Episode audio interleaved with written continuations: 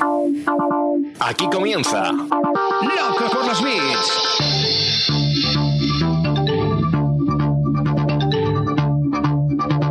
El podcast de e-commerce y marketing online de Emiliano Pérez Ansaldi.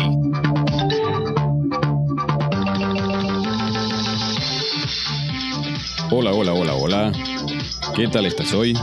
Muchas gracias por escuchar este nuevo episodio de Loco por los Bits.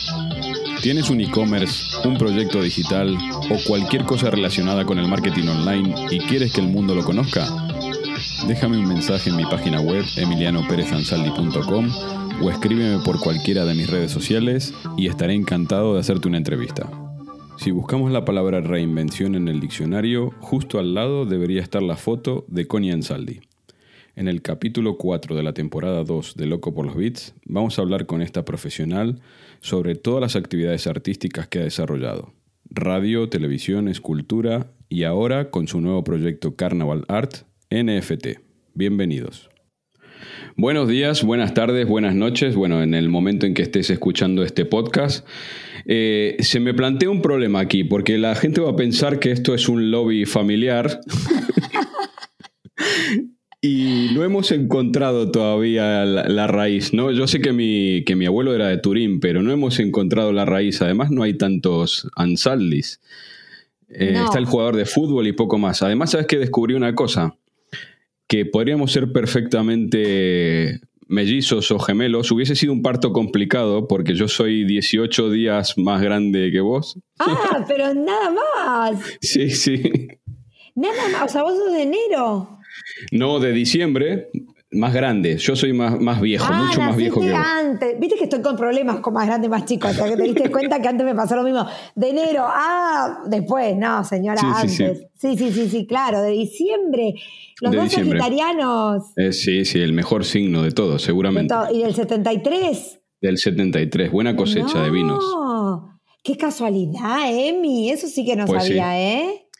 No, yo tampoco. Eh, eh, investigándote para hacer la, la entrevista, eh, me di cuenta de eso. Digo, hubiese sido un parto complicado, ya te digo, pobre, Sí. pobre madre, 18 días de parto.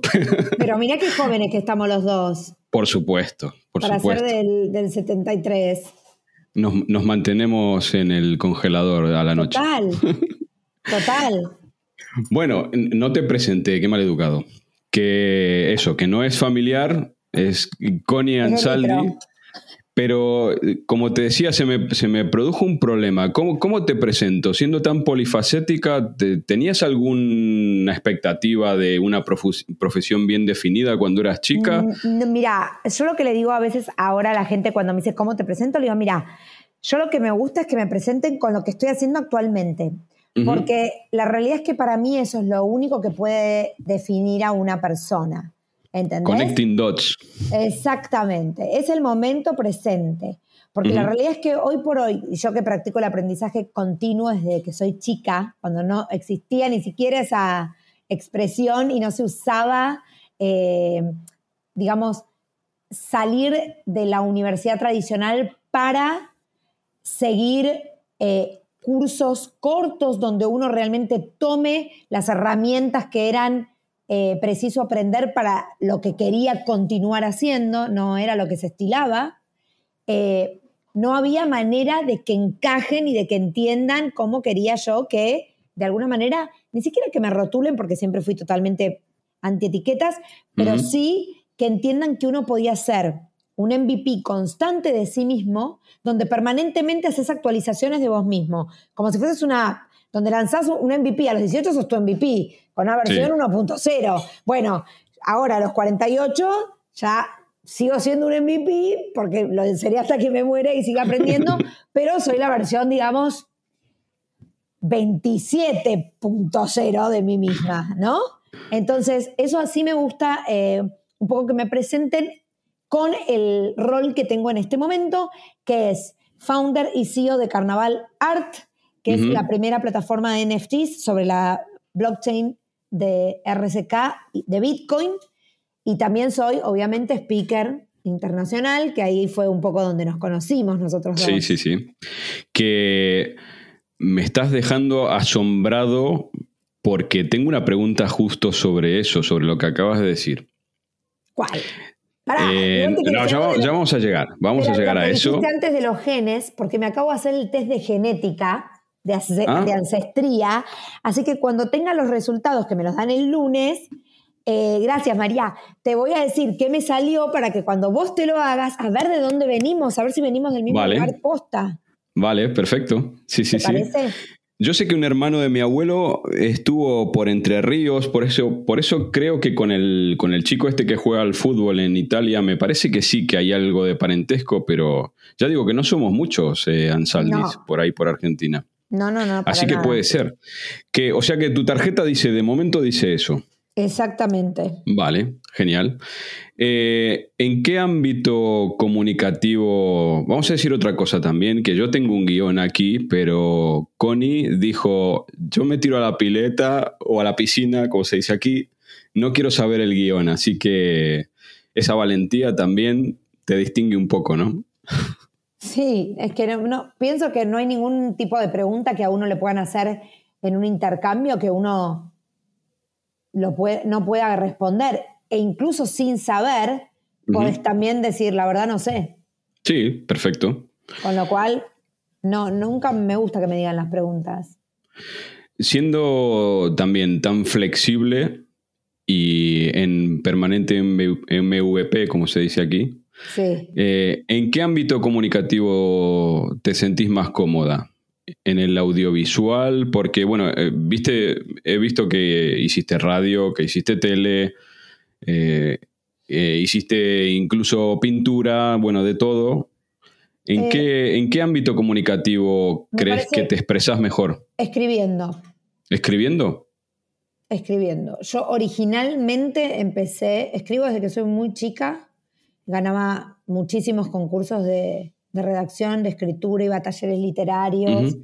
Y creo que la técnica de la palabra que yo adquirí posteriormente en forma oral estaba muy soportada por una estructura sólida desde lo sintáctico y semántico en la escritura.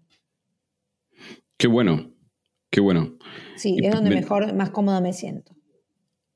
¿Y, cómo, cómo, desarrollas esa, e, esa capacidad ahora? Mira, creo que, a ver, nosotros somos un, componente, creo yo, de tres factores. Uno, una cierta predisposición genética a ciertas habilidades, ¿no? A ciertos dones, como digo yo. Como el que dice, ay, no, hace es re bueno matemáticas, hace los números en el aire. Bueno, eso es una predisposición. O sea, claramente. Después que te guste no hacer una carrera vinculada con la matemática, ya es una decisión personal, hay que ver qué te gusta, qué no te gusta. Pero tenés una predisposición. Bueno, en mi caso lo mismo una predisposición genética natural hacia todo lo que tiene que ver con el lenguaje. Tampoco me cuesta aprender idiomas. Después la segunda cosa, viste que te dije que había tres, la segunda cosa es eh, lo que a uno lo, apasiona. ¿Qué te gusta hacer? A mí siempre me gustó la comunicación, el compartir, el compartir pensamientos, el compartir conocimientos, eh, el compartir lo que me pasa. Y para eso necesitas un vehículo que te haga fácil el este compartir para que al otro le llegue el mensaje, o sea, un emisor, un receptor y que el mensaje se entienda, ¿no? Y por último, creo que lo tercero también es las herramientas que uno adquiere para que ese don y barra esa pasión sean eh, idóneas, ¿no? Que tiene que ver con, em, con el aprendizaje que uno hace a lo largo de la vida, con la validación de este don y de, que viene naturalmente. bueno, yo me he capacitado para eh, poder transmitir bien estos conocimientos. Sí, que no tiene nada que ver incluso con el desarrollo después profesional, que eso que hayas elegido sea rentable, no sea rentable, no, que, exacto. De hecho, eh, a ver, yo no me capacité en una sola cosa, ni desarrollé una sola habilidad, ni hago una sola cosa. Por eso te decía que me presentes con lo que hago actualmente, así como tuve 11 años una agencia eh, dedicada a la comunicación, eh, como eh, soy mentor, mentora de CEOs y de, y de personas que quieren hacer un cambio estratégico en su vida vinculado a la reinvención, o sea, digamos, paso por diferentes tamices que tienen que ver con mi hoja de ruta. Ayudo a muchas startups también a desarrollar productos y servicios que les permitan eh, avanzar en su roadmap y ir generando hitos para ir creciendo. Eso es bueno. En esta, en esta faceta de coach de CEOs, eh, ¿cómo hacemos para controlar el desarrollo de la marca personal sin caer en el ego show? Eh, o sea, ¿es necesario tener primero visibilidad para demostrar prestigio? ¿El prestigio te genera una visibilidad ya asegurada? Mira, para mí va un poco de la mano, es como el huevo y la gallina, no son divisibles. ¿Entendés? O sea, si una cosa está bien, la otra por, decantación va a, funcionar, y va a funcionar y así. Se genera como un, círculo virtuoso. O sea, si vos tenés un líder, ¿no?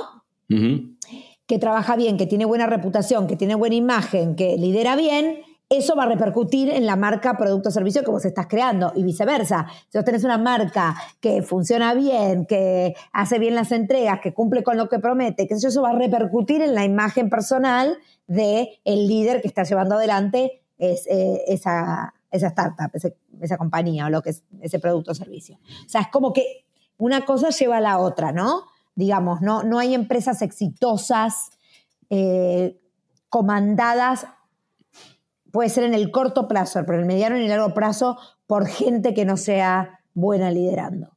No se puede sostener. Sí, siempre caemos en los mismos ejemplos, ¿no? Pero eh, la, pregunta que queda en el aire, ¿existiría? sí, claro, existiría. El día que se muera, no lo podemos... Eh, un día dije yo mi charla, chicos, que no se muera este hombre porque no, o sea, se, nos van los nos de todos a la... Sí, sí, no, pero hay más, hay más. Sí, sí, sí, sí. No, hay más que lo más, por suerte. Sí, por eso digo que siempre caemos en el mismo ejemplo. ¿Existiría Tesla sin Elon Musk? Yo creo que no también. Pará, existiría, pero no con la potencia que tiene. Claro. Porque ahora, mira, no sé si coincidirás conmigo, pero por ejemplo, Tim Cook es un excelente gestor y de hecho está comprobado que eh, sabe hacer los números mucho mejor que Steve Jobs pero no existiría Apple como tal sin, sin Steve Jobs. Y eh, ahora les dejó el legado. Claro. Le dejó el legado bien hecho, es un excelente gestor, pero no tiene la marca personal que tenía Steve. Es un visionario, una cosa. Sí, sí, sí, sí. Bueno, pero también eh, la gracia de una, de una compañía es generar un team lo suficientemente atractivo como que para cada uno cumpla su rol, que tengas el rol del líder aspiracional, el líder, eh, el líder ejecutivo también. Claro, exacto. O sea, el líder carismático y con, la, con el cual la gente se pueda referenciar, porque a Jobs, los que trabajan con él lo odiaban. O sea, yo conozco gente que trabajaba con él y o sea, no querías ni cruzártelo con No, un déspota total. Claro, entonces no era un líder eh, eh, empático. Entonces, bueno, el secreto también es formar equipos donde se cumplan todos los roles.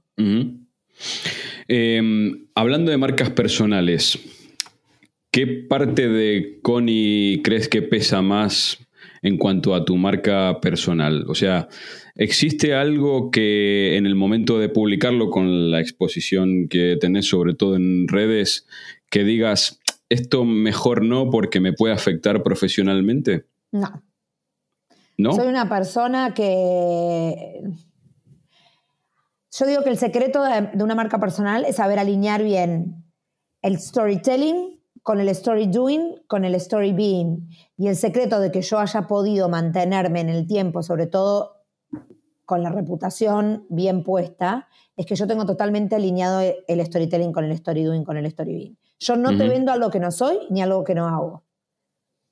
A alguna gente le va a encantar cómo soy, cómo hago y, cómo lo cuento y otra gente no. Pero no está desalineado, ¿entendés? No quiere decir que todo el mundo me va a querer, pero quiere decir que te va a hacer sentido lo que soy con lo que muestro, con lo que digo. Y eso es un montón. Eso es todo el camino. Eso es todo. Eso es todo. Pero eso yo, la gente, ¿sabes cuándo empieza a fallar? Cuando, por ejemplo, quiere agradar a todo el mundo. Entonces empieza a hacer cosas que no tienen sentido con su story being. Entonces dejan de lado eh, quiénes son para contar una historia que, con su storytelling que no tiene que ver con quiénes son. Entonces no lo pueden sostener. Y ahí se cae, porque dicen, ah, no, me estás mintiendo, me estás mostrando algo que no sos. Yo si estoy de mal humor, estoy de mal humor. Si estoy enojada, estoy enojada. Si algo me cae mal, me cae para el orto, muy mal. Entonces, ya sé, yo he construido una imagen y una marca basada en la transparencia. No en que todos me quieran, sí en que todos me crean, que es un montón. Sí, sí, no. Es, eh, para una marca personal es todo. Exacto. En, en, cuanto se te descubre una fragmentación en algunas de, de esos tres pilares, estás, estás muerto, porque no, no hay manera de reconducir que la gente te vuelva a creer. Exacto, y me, y me pasa también con la gente que trabajo, que, que, los grupos que lidero, que saben que cuando me gusta algo estoy feliz, me encanta, los refelicito, todo, estoy recontento. Y cuando no me gusta algo, me recontracaliento, se los digo, digo, no, chicos, bueno, a ver, vamos, ¿por dónde vamos? Entonces, todo es genuino. El señor Woody Allen, que ahora, bueno, está caído un poquito en desgracia, eh, decía que la mejor manera de no gustarle a nadie era querer gustarle a todo el mundo. Exactamente. Groucho también. Sí, sí. Es, eh, a ver, a, los que logramos un poco... El perro. El perro se, llama Groucho, por eso respondió, no, no. Se llama Anakin. Ah, Anakin, qué buen, qué buen nombre. Que en cuanto, en cuanto se descubre una, grieta por la cual se pueda colar una crítica a ese, e, ese castillo no se construye más. Claro, claro, se cae automáticamente. Eh, como consultora de, de, branding, mm, actividad que desarrollaste también durante un montón de años, eh, ¿Crees que hoy una empresa puede prescindir de la construcción de justamente de su marca en el ámbito digital? No, para nada. Es que ya no se, no se diferencia el digital del, mundo tangible, por ponerle otro nombre, del no digital. Es como el nombre que tiene ahora la conferencia que estamos yendo a dar en, eh, con Exma en Miami, es Digital, físico y digital. Físico y digital. Esa frontera está totalmente desdibujada. Y como dice nuestro querido Andy Stallman, eh, las empresas que no invierten en branding lo pagan caro. Y a mí ahora me está pasando que, bueno, estamos liderando una startup, entonces los presupuestos de startup, viste, em, no son los que después vas a tener, porque tenés que pasar la primera ronda, que ya la pasamos y muy bien, pero digo, con el presupuesto de primera ronda no es el presupuesto que vas a tener después, entonces por ahí no contratás a quien querés contratar, sino contratás a quien podés. Y bueno, y todo eso te va repercutiendo porque sabes que, viste, estás eh, con los players justos, ¿no?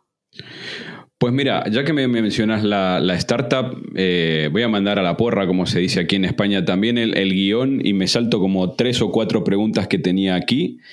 Y vamos con eso. Eh, ¿Qué es Carnaval Art? ¿Cuáles son los objetivos de, Carnaval Art? Y bueno, para, las personas que sean absolutamente eh, nuevas en esto de los NFTs y demás, ¿cómo le explicarías eh, a alguien que no tiene ni idea qué es un NFT sin caer en, lo obvio, ¿no? Sin caer en lo obvio que sería qué para vos. Y para mí lo, obvio es ponerle un metadato único a una obra de arte o a cualquier pieza digital. Bueno, te lo voy a eh, explicar más sencillo. Primero, qué es los NFTs y después qué es carnaval, porque es re lindo entender de manera simple. A mí simplificar lo complejo me, encanta. Me resulta un, desafío hermoso y me, resulta muy eh, fácil hacer eh, ese, ese, pasaje, digamos, ¿no? Ojo, que simple no significa sencillo, ¿eh? No, no, pero, pero yo utilizo mucha metáfora de lo cotidiano para que uno lo pueda asociar a cosas que conoce y con eso te resulta más fácil entender. Claro. Un NFT es una huella digital de un activo sobre la blockchain, que es la cadena de bloques descentralizada. Es la huella digital de, esa, de ese producto que se está vendiendo. Eso es. La huella digital, que es única. Única. Como la huella digital tuya o mía es única, la de ese NFT es única.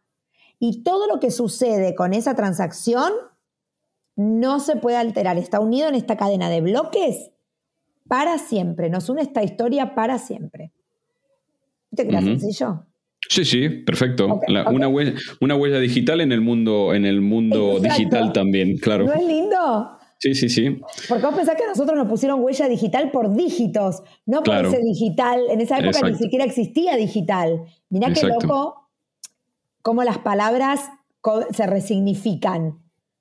¿No es cierto? Sí, sí, sí.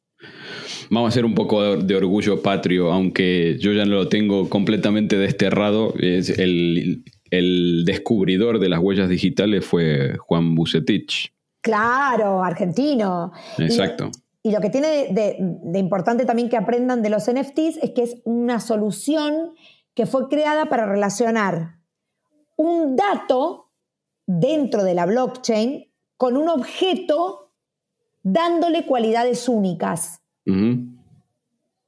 Carnaval, hay muchas blockchain. Está, por ejemplo, la blockchain de Ethereum. Sí, claro. De Bitcoin, de Neo, de un montón. Por eso. Todas las que se conocen ahora, casi todas, están sobre Ethereum, sobre Cardano, sobre Polygon, ¿ok? Que son otras cripto. Carnaval es el primer marketplace de NFTs sobre la blockchain de Bitcoin. Por eso es tan revolucionario. Es la primera y Bitcoin es la más fuerte de todas. Y hasta ahora no había salido ningún marketplace. Nosotros somos el primero. Qué guay. Y otra cosa que tiene importante es que es de arte, para artistas, que además involucra a los players tradicionales, para que a los players tradicionales no les pase lo que le pasó a Blockbuster, que se murió. Entonces involucra a museos, galerías y los trae a este nuevo ecosistema eh, de valor, un nuevo modo de contar una historia. Porque es eso, en definitiva. Son otros modos de contar una historia. Eh, bueno, estos son los objetivos. Y, la misión y la, visión y los valores de Carnaval Art, eh, ¿cómo los comunicarías? O sea, ¿a quién va dirigido? Mm, ¿Cómo explicas justamente el, valor de esto a los artistas digitales?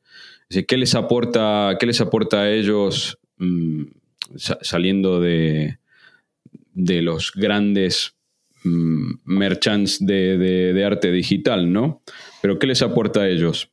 No es para artistas digitales, es para cualquier artista. puedes hacer un NFT sobre cualquier obra. Nosotros vendemos esculturas, vendemos cuadros, vendemos arte digital. Esto me interesa. ¿Y, cómo se hace para garantizar? Estuve viendo la cara, Emi, sí, sí. que ibas abriendo como, ¿qué? sí. Para, para, para. Me dijiste como, en tu cabeza hasta, hasta ahora era como, ah, un son JPG, listo, chao, pum, delete. Exacto, exacto. y de pronto hiciste como, te voy a dar con un ejemplo, mira.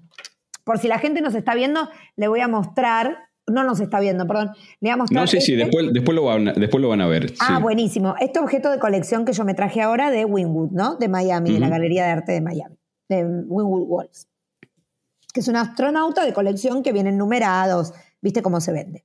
Yo de este objeto le saco una foto, lo minteo en carnaval y hago un NFT donde te vendo el, el archivo digital de esto junto con esto. Junto con el, con el físico. exacto, entonces a vos te llega la propiedad de esto y vos después podés vender el NFT solo y toda esa gente está linkeada a este objeto que vos solo tenés, pero vos vendés el activo y te quedaste el, muy... o vender las dos cosas. Y a su vez vender experiencias en torno a esto, que son los famosos unlockables, que son lo que hace eh, fidelizar a una comunidad. Es espectacular. Nosotros, por ejemplo, ahora vamos a vender... Me está ¿eh? explotando el cerebro en este momento. Claro. Eh, pero ¿y cómo se garantiza la, unicidad de un objeto físico a través de un NFT? están en el smart contract, está en el contrato inteligente. ¿Entendés? Toda esa es la información que vos cargas. Por eso es tan potente un smart contract, porque es inalterable. Vos no puedes poner 10 y después modificarlo y poner 11 porque hiciste una más. Es inalterable. Son 10 y hay 10. Después si no que crear uno nuevo. Pero de ese hay 10 si pusiste 10, 10 unidades. ¿Entendés? Qué bueno. ¿No viste que los CryptoPunks hay 10.000 y no hay más? Y sí, claro. millones de dólares. Sí, se vendió. Eh, eh, lo puse el otro día en Twitter que también me, explotó el cerebro. Que dije, me, bajo de la vida, puse directamente, que se vendió uno en 23 millones de dólares. Claro, pero vos sabés por qué se venden a ese precio, ¿no sabes? Eh, ¿Te hago un poco de abogado del diablo? Sí, me encanta. Para, especulación. Por supuesto. Hmm. Yo creo que la, base especulativa todavía es muy alta. Después, obviamente, que es como comprar una obra de arte, ¿no? Es, expectativas de precio a futuro. Todo eso es cierto. Los NFTs tienen un precio alto, a veces hasta ridículo, porque tienen una variable especulativa altísima, está como el que invierte en Nasdaq, en acciones de whatever. Sí, claro. Pero hay otra cosa, y también lo que dijiste vos, de que obviamente a raíz de este precio especulativo pretende a futuro después tener una ganancia. Pero hay otro, otra cosa, que es lo que hizo en realidad que las comunidades sean tan fuertes y lo que hizo explotar los NFTs, que no tiene que ver con eso, y tiene que ver con pertenecer y ser parte de una historia y una comunidad, de algo en común. Por eso los fan tokens explotaron también. Sí. ¿Por qué? Porque te da acceso a algo y pertenecer a lo que sin eso es imposible que pertenezcas. Cuando Gary Vee vende en fortuna sus B-Friends, le da acceso a mentorías con él, a estar en el chat de Gary Vee, a los eventos de Gary Vee. O sea, formas parte de su círculo por adquirir el NFT con el Unlockable. Sí, sí. Ah, Esto es lo mismo cosas... los CryptoPunks se lo compran para poder decir yo tengo un CryptoPunk, pertenezco a todas las actividades que hacen. Hmm. Una de las cosas que también, por lo menos de lo que se está diciendo aquí en España a favor de este movimiento, es que ahora, como nunca antes, eh, al final, poniéndole la capa de especulación que quieras, pero se le está poniendo un valor enorme a la propiedad intelectual, que antes casi que no tenía. Y además otra cosa, antes, por ejemplo, es lo mismo que por qué la gente compra un Rolex. ¿Por qué alguien se gasta 15 mil dólares en un reloj que es algo que te lo da el teléfono la hora? ¿Por qué? Porque perteneces a una comunidad, porque es un símbolo de estatus y porque reconoces a otros que tienen y pertenecen al mismo lugar que vos. Lo mismo con la Ferrari, etcétera, etcétera. Si te puedo nombrar millones de marcas unas más caras, otras menos caras, pero son todas nichos que hacen que uno belong. Sí, sí, sí. Esto es lo mismo, en el NFT es lo mismo. Es belong. Ahora.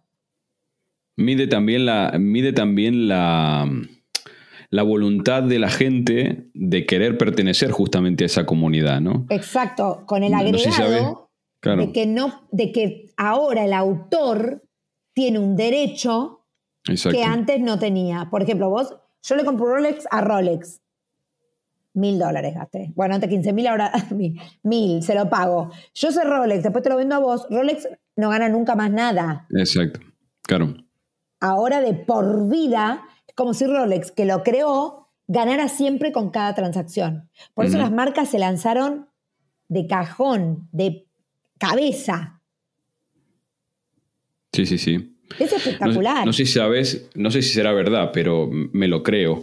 Eh, con el fan token del, de la compra de Messi por el PSG, sí. Eh, ya amortizaron su compra. Y sí, seguro. Mira lo mal que lo están tratando, ni me hable de que se vuelva al Barcelona. ¿Para qué se fue a Francia?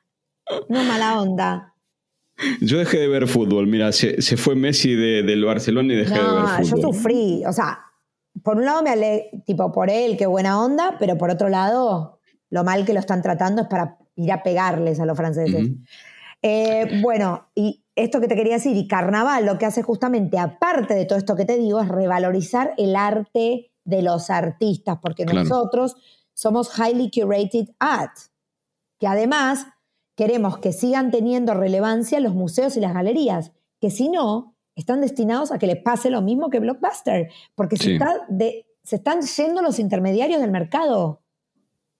Entonces, si no hacen algo ya y se meten como los queremos traer nosotros, al revés, no le estamos diciendo correte, le estamos diciendo vení, yo te traigo, esto a futuro van a desaparecer. Sí, sí, sí. ¿Y qué tiene que ver en todo esto el metaverso y demás? ¿Va por canales mm, paralelos, divergentes? Va por canales paralelos porque el metaverso es la evolución del el plano digital es otra, otro layer, digamos, del, del, SEC de esto que vemos nosotros plano, es donde nosotros podemos acceder a una experiencia donde vamos a abarcar ya los cinco sentidos. O sea, tacto, olfato, oído, vista y eh, sabor. Se está trabajando en sabor, que por ahora es el sentido que, les más, que más les está costando hackear. Entonces vamos a poder tener experiencias donde estamos en nuestra casa, en el metaverso, con el arte que nos compramos en los NFTs, con la ropa que nos compramos de Gucci, eh, de NFTs, y vamos a poder estar sentados teniendo esta misma reunión vestidos como queremos, todo lo que nos compramos digital, y comiéndonos una comida, que hasta ahora es lo único que no han podido reproducir, eh, y oliendo a vos por ahí que te gusta el olor a, porque cada uno custom con lo suyo. Vos por ahí te gusta el olor a verbena y a mí me gusta el olor a sándalo. sí, sí, sí. Entonces, mira qué bien huele el perfume que me compré y mandarte el dato para que huelas lo mismo. Exactamente. qué cosa loca. A mí me encanta. Yo estoy Sí, no, no, es un, es un desafío, es un desafío interesante. ¿Y cómo lo ves el, desarrollo de, el desarrollo de la startup mm, a un futuro bien, bien cercano? Eh, o sea, ¿cuáles son los planes? Me estabas diciendo, me estabas diciendo que, había problemas para contratar. Eh, aquí, bueno, el, mundo de la tecnología. ¿Contratar qué decís? Gente, gente. No, no, yo dije eso hoy. Sí, que no, contratabas al que, al que querías, sino al que podías. No, me refería, pero eso es un proveedor externo, no el equipo. El equipo es ah, una maravilla. No, por eso me quedé tipo contratar. No, no, no, no. El equipo es una maravilla. Eh, los founders son Diego Gutiérrez Aldívar, eh, que es el founder además de RSK, del contrato inteligente de, Bitcoin. Adrián Garelic, que es el otro founder. Gas Balbontín, que es un argentino que vive en Australia hace más de 20 años y tiene aceleradoras y es experto en tecnología.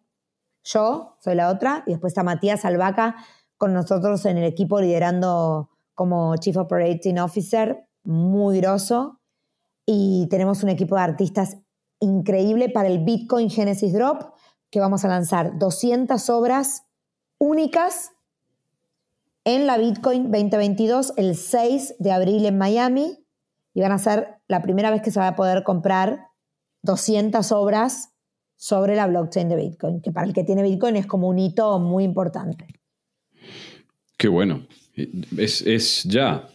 Ya, y después de ahí vamos a seguir desarrollando productos, seguir haciendo onboarding de artistas o sea, sigue nuestro camino, ¿no? Sigue nuestro camino haciendo nuestra propia wallet, sigue nuestro camino haciendo onboarding de artistas, incorporando los museos, incorporando las galerías y con todo el roadmap que tenemos por delante. E, e, esa, era la, pregunta siguiente. ¿Cuál es la evolución después de desarrollo? O sea, ¿van a poder entrar? ¿Va a haber un proceso de selección de artistas? Mm, ahora ¿Una curación propia vuestra? Sí, ahora la curación la hicimos nosotros, es handpicked eh, yo me encargué personalmente de hacer ese onboarding de artistas, de, los, de elegir las 200 obras que van a participar en este proceso histórico. Y después ya les vamos a dar para eh, post abril, o sea, se lanzan en abril y ya le estamos dando los códigos de acceso para que los propios artistas hagan el onboarding, tengan cada uno siete códigos para que puedan dar eh, onboarding a otros artistas y ya tengo yo el mapa del segundo sprint de artistas que estamos incorporando, más las obras, más los museos y las galerías y ya tenemos a una persona trabajando sobre onboarding de museos y galerías. Qué bueno. Más las actualizaciones de producto, ¿no? Que tienen que ver con tecnología, que sea split de, billeteras, eh, bueno, todas esas cosas de un poco más aburridas por ahí. Y después, ¿Y después cuál es el seguimiento de, esa obra? O sea, ¿en qué, ¿en qué forma parte Carnaval Art del seguimiento de esa obra una vez que ya se vendió desde la plataforma? No. Eh, ¿Cómo queda ligado Carnaval Art a esa obra? ¿O, no? No, ahí la obra permanece como, como, como vendi Si es una obra única, no, ya está, se vendió y, queda en el. queda como NFT en el perfil de la persona que la compró. Que la compró, en exacto. la wallet de la persona que la compró. Ya ahí. Ahora, si es más de una obra, eh, la copia, ah, perdón, si hay más copias, va a seguir quedando las copias que se siguen para vender. Y si se vende en el secondary market, Carnaval sigue, sigue, sigue recibiendo porcentaje. Carnaval y el autor, obviamente, ¿no? Claro. Es una obra que quedas ligado para siempre. Si te das cuenta, no se, no se diferencia mucho a los alquileres de obras que hace el MoMA o cualquier otro museo. Sinceramente no, tengo idea cómo es me, me, alquilas una, me alquilas una obra de arte para hacer una exposición temporal en cualquier parte del ah, mundo. Hay un seguro, yo te lo cobro, pero la, obra sigue perteneciendo al, museo que sea y, cobran una comisión por desarrollo. No, pero acá la obra es tuya, no es mía, ¿eh? Claro. No es más mía. Por ejemplo, yo siempre pongo el mismo ejemplo. A ver, para que entiendan fácil lo de los NFTs. ¿Cuánta gente que conocemos tiene un protector de pantalla con la imagen de la Mona Lisa? ¿Cuántos? O, la Mona Lisa en el celular. Muchos. En el mundo. De hecho, dicen que el que, ve, que el que vemos en el Louvre no es la verdadera. Por eso, pero ¿cuánta gente, vos decís que es del, Balfierno el que la robó? Sí, sí. ¿Cuánta gente es dueña de la Mona Lisa? Eh, todos, bueno, uno, el, Museo del Louvre, nada más. Solamente una persona, pero ¿cuántos la tiene? Ahora, eso es lo mismo que los NFTs. Cuando decían, pero si yo hago un JPG, sí, puedes hacer todo lo que quieras. Pero si vos querés vender eso, no podés, o sea, solo una persona es dueño de eso. Esto es lo mismo. Solo el Louvre gana fortunas porque la gente va a ver la Mona Lisa.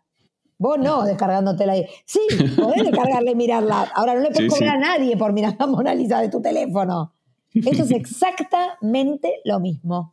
El único que gana dinero millones y millones de dólares hace años vendiendo. No solamente por ir a ver tickets para ver la Mona Lisa, libros con la Mona Lisa, t-shirts, llaveros, stickers, todo. pins. de todo, de todo. Es el Louvre. Esto es, es más, la imagen, del, la imagen del Louvre es la, la Mona Lisa. Exactamente, por eso te digo, esto es lo mismo. El dueño es uno, es el autor. Carnaval es el marketplace. Lo vendés cobramos un porcentaje. Lo vendés, cobramos un porcentaje, pero el dueño es el que lo va comprando. Exactamente. Eh, Connie, sé que tenías otra, otra call ahora dentro de poco, pero te hago, la última, te hago la última pregunta que para mí es fundamental, sobre todo pensando en la gente que nos está escuchando ahora y que no entendió eh, ni las diez primeras palabras de todo lo que dijimos. Eh, sé que también lo, contaste en una entrevista hace poquito que te había escuchado. ¿Cómo se puede acelerar la transformación digital? Al final estamos hablando de todo esto y es transformación digital. ¿Cómo se puede acelerar la transformación digital mm, no solamente de una empresa, sino de, una persona que o no está en este mundo o no está o no puede visualizar cuáles son las ventajas para él de toda esta transformación? ¿No está en este mundo porque murió?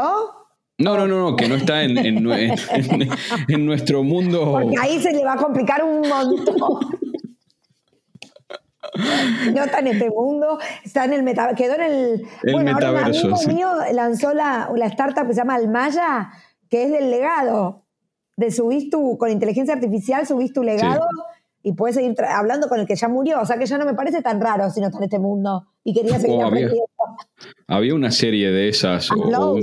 Sí, esa. Years and years. Madre Me mía. encanta. Muy, muy distópico, ¿eh? No, para la, la ciencia ficción hasta que se convierte en realidad. Claro, sí. Pero yo digo, yo tengo una, di una conferencia también hace unos cuantos años ah, para el sector agrario, que es un sector bien, bien, bien primario. Eso mismo, bien, bien, bien primario. Y decía que, que la transformación digital al final tiene cuatro pasos que son insalvables. Primero es darte cuenta de que eso existe, porque a lo mejor ni siquiera sabes que eso existe. Exacto. Después, en la etapa de formarse, ¿no? Es decir, vale, ya sé que no sé nada de esto, me formo. Después la parte, una cosa es formarte y otra cosa es implementar todo lo que, todo lo que adquiriste como conocimiento. Pasarlo por el Y la, cuerpo. Y la última etapa es la de, la de la data, ¿no? De tener los datos y ver cómo haces para, con todo eso que estás haciendo, ver si lo estás haciendo bien, si lo estás haciendo mal, cómo se puede mejorar y demás. Pero es eso, estas, Total, estas cuatro dijiste. etapas que son para mí, por lo menos son las que yo puse, si- ¿ves alguna manera de acelerarlas?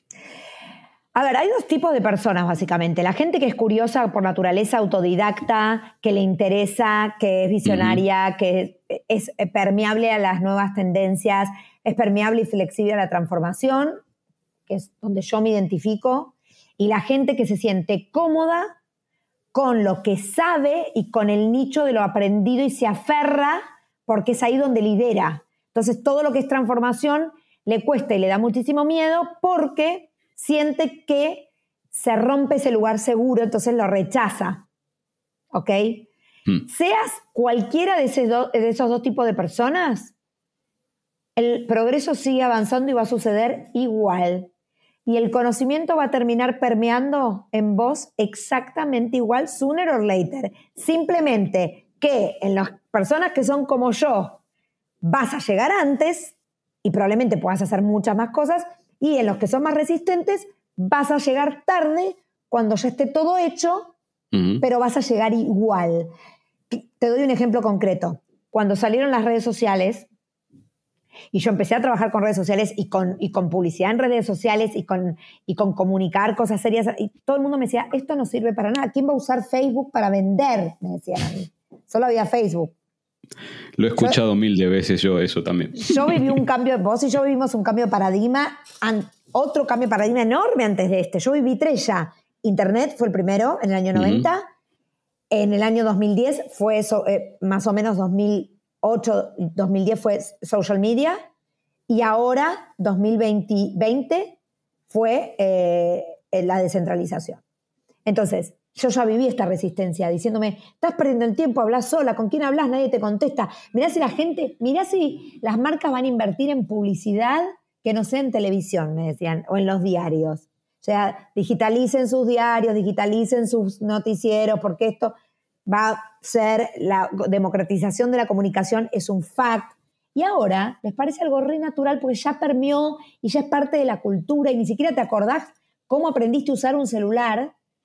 Cuando al principio te parecía re complejo agendar un teléfono. Y Sí, ahora sí, sí. Te lo dan y lo haces solo. Todo, ves video, bajás, bajás información, subís un archivo, editas una foto, editas un video, haces todo.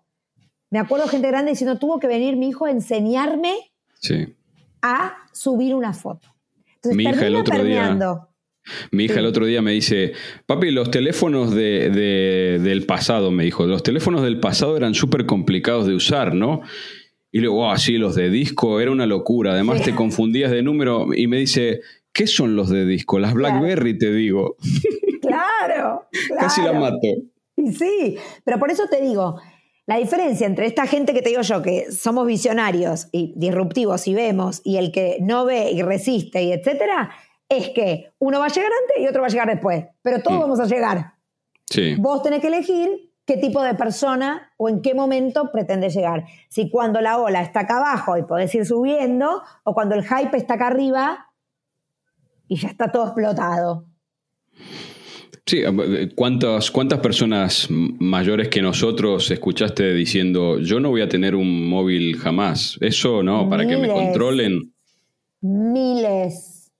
Y ahora están así. Sí. Ey. Che, che, Sí, che. sí, son, son los peores, ¿eh? Son los peores. Los late adopters son los peores. Sí, sí, sí. Total. Connie, eh, para despedirnos ya, eh, te voy a pedir eh, algo un poquito más personal. Sí. Somos, como dijimos recién al principio fuera de micros, somos padre y madre de dos adolescentes. Me hablaste también de algo que yo tenía apuntado aquí como notas para, para esta entrevista, de la dificultad de, de que vean mm, un beneficio en, la- en el aprendizaje tradicional, por lo menos el que tuvimos nosotros. Y tienen toda la razón del mundo, yo se lo digo siempre, que eso te da algunas herramientas, pero que el aprendizaje real no va a estar en una universidad ni en un título universitario, sino que va a estar en las ganas que tengan de aprender lo que sea y por el medio que sea. Entonces, te voy a pedir que a través tuyo, pa- tanto para, para tu hijo como para mi hija, que te- están en esa edad en que no saben qué es lo que va a ser de sus vidas y tienen mucha razón, eh, tres consejos para afrontar el mundo del futuro. Primero, que no tienen que decidir el resto de su vida a los 17 años, que es algo que a nosotros nos exigían cuando éramos chicos. Decidí qué querés hacer de tu vida. Es una frase que hay que erradicar ya mismo del vocabulario. ¿Por qué? Porque yo tengo 50 años y me estoy reinventando todo el tiempo y ahora me metí en cripto. Entonces, decirle a un chico de 17 años que sale del high school, que decida qué quiere hacer de su vida, es un montón. Primero, erradicarlo. Decime qué querés hacer ahora, los próximos dos, tres años. Resto de tu vida.